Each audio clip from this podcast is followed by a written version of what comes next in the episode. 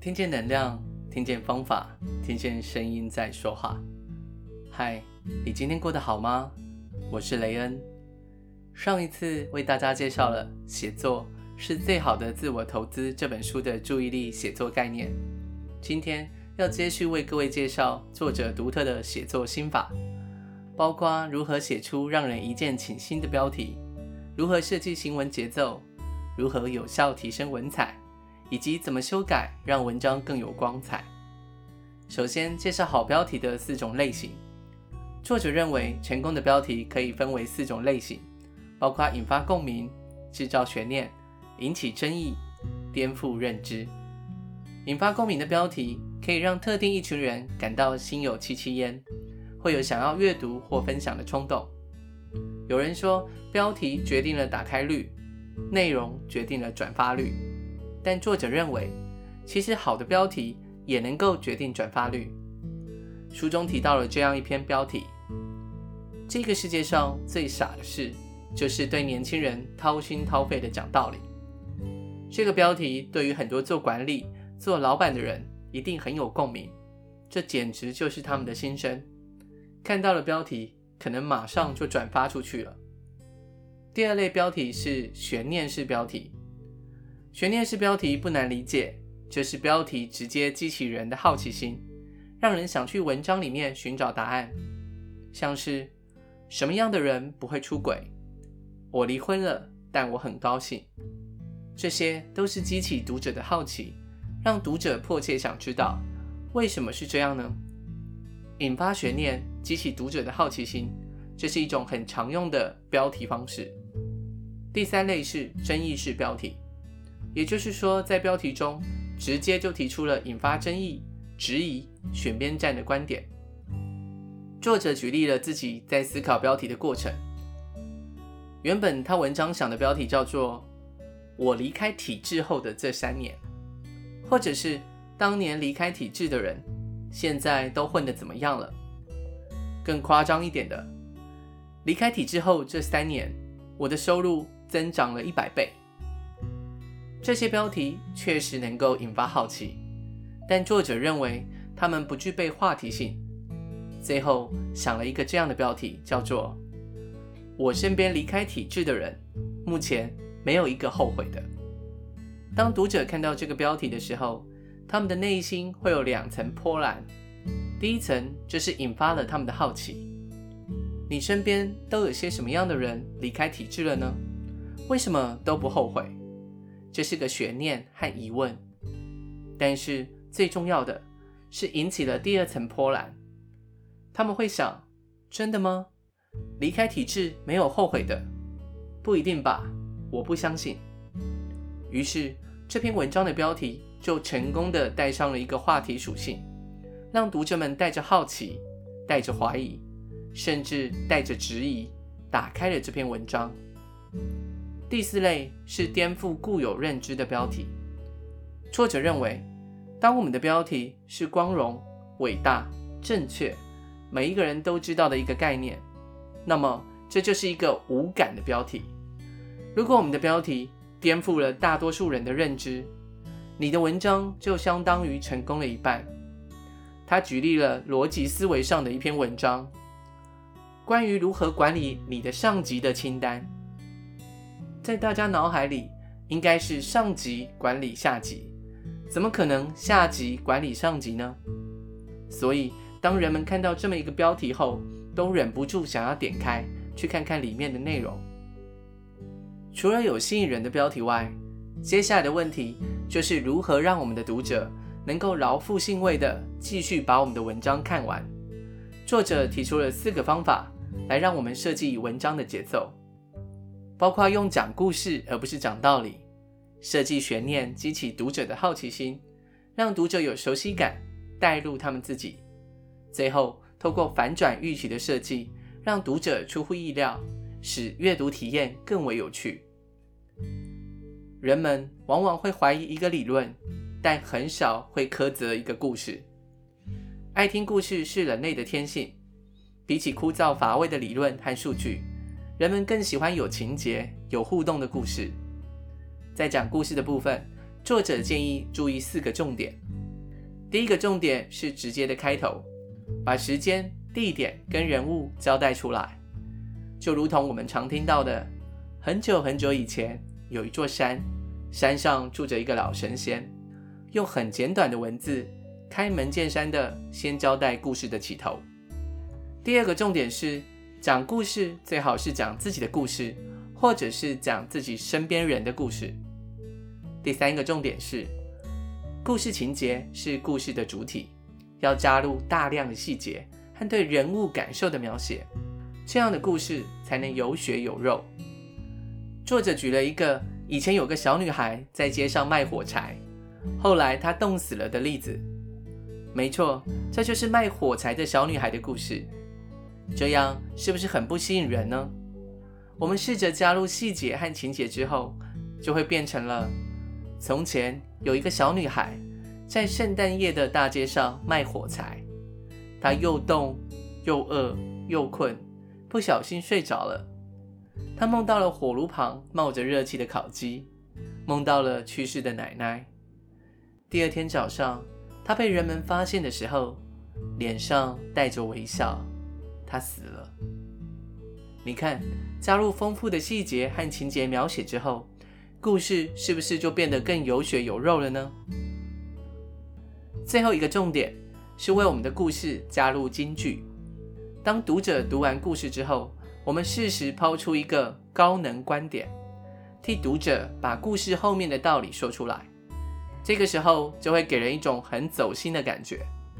这里的高能观点，也就是我们上一集提到过的金句刺激。当然，这个金句也就是我们在文章中想要带给读者的观念。谈完讲故事而不是讲道理之后，再来说说设计悬念的应用。悬念多半会放在故事的开头，来激起读者的好奇心，像是在作者的一篇文章。我喜欢更体面的辛苦里面，开头的第一句：上周六我吃了一顿饭，花了我五万块钱。这就是一个悬念的种子。接下来就可以花大篇幅来讲吃饭的故事，而不用太担心读者会没有耐心看下去了。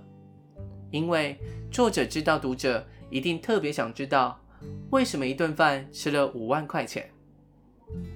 当然，我们可能没有像作者。花了那么多钱吃饭的经验，一顿饭最多花了三千元。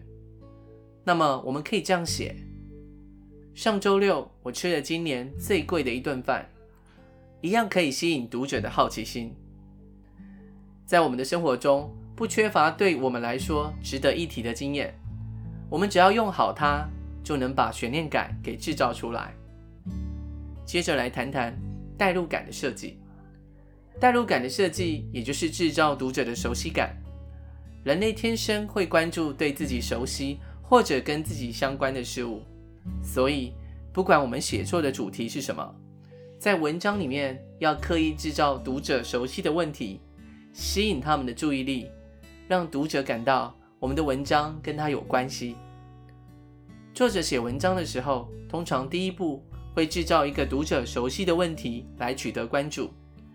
第二步就会顺着读者意愿解释问题发生的原因，来赢得信任。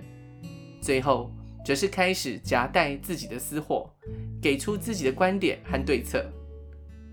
透过前面环节的铺垫，这个时候我们的观点和对策就比较容易引发读者的认同。最后来谈谈设计行文节奏的最后一个重点：反转预期。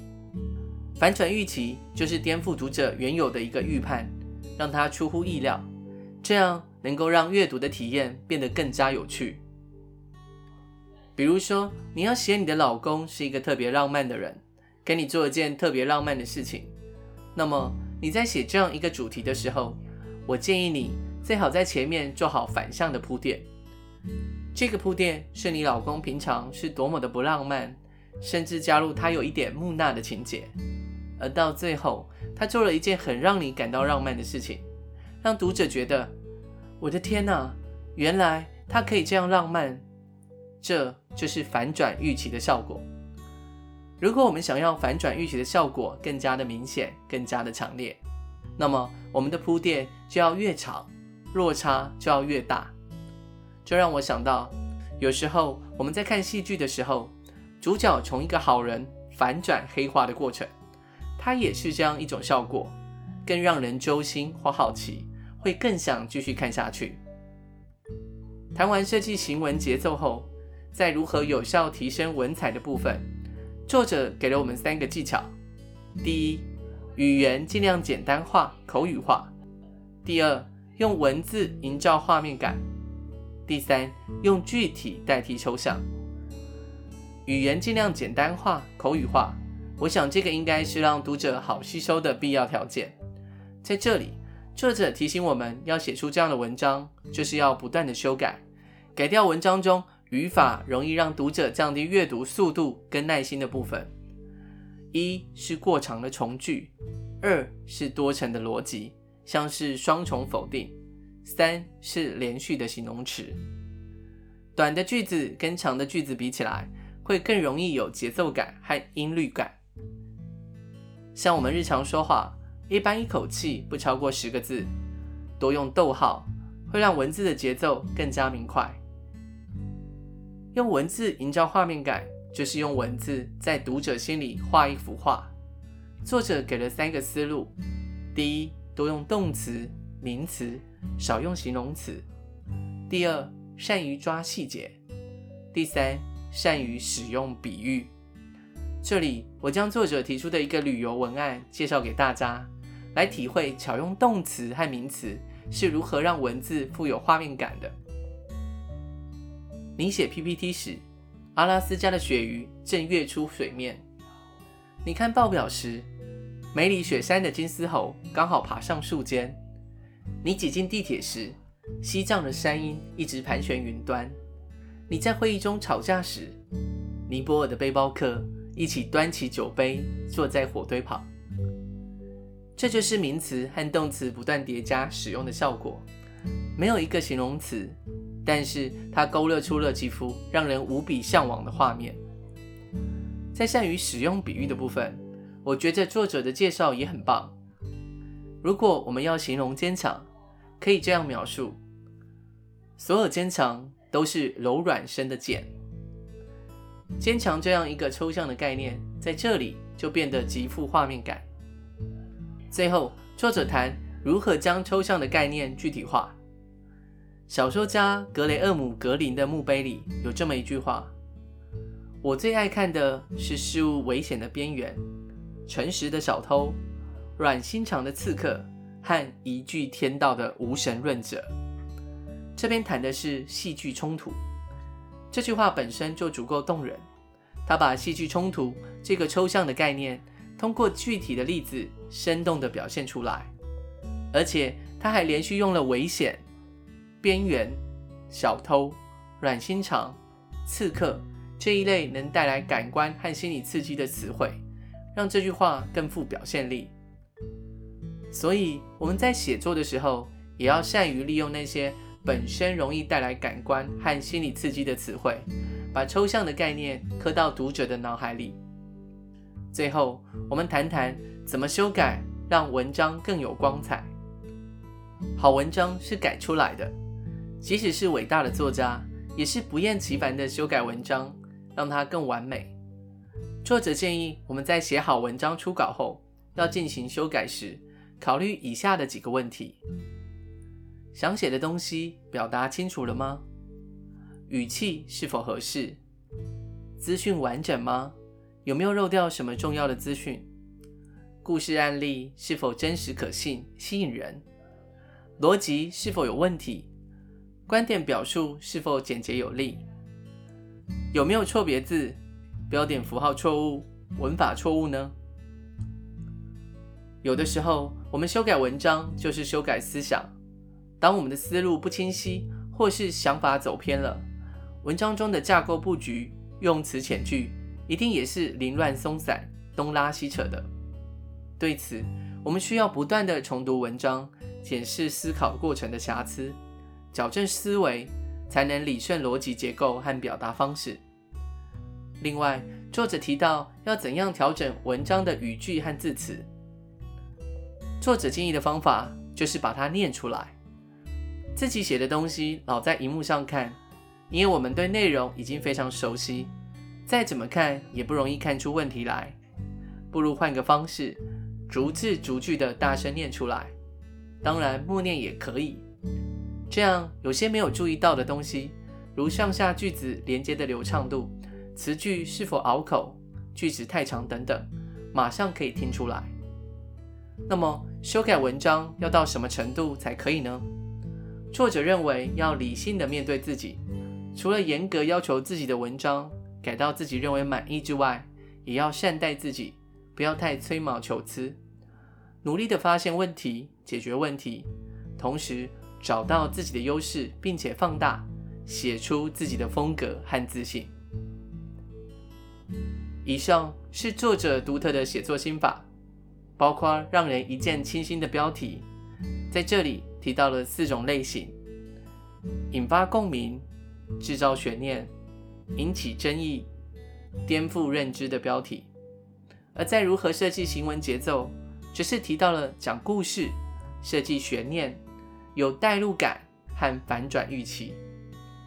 如何有效提升文采部分，则是要让语言尽量口语化、简单化，用文字营造画面感，用具体代替抽象来达成。最后，则是好文章是修改出来的。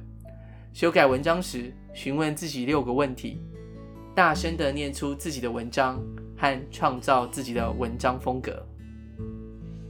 这本写作是最好的自我投资，还介绍了如何写好一个故事，如何训练你的逻辑思维，职场专业写作的方法论等等。有兴趣的朋友可以买书来看。听见能量，听见方法，听见声音在说话。我是雷恩，与你一同分享，写作是最好的自我投资。从今天起，开始投资自己吧。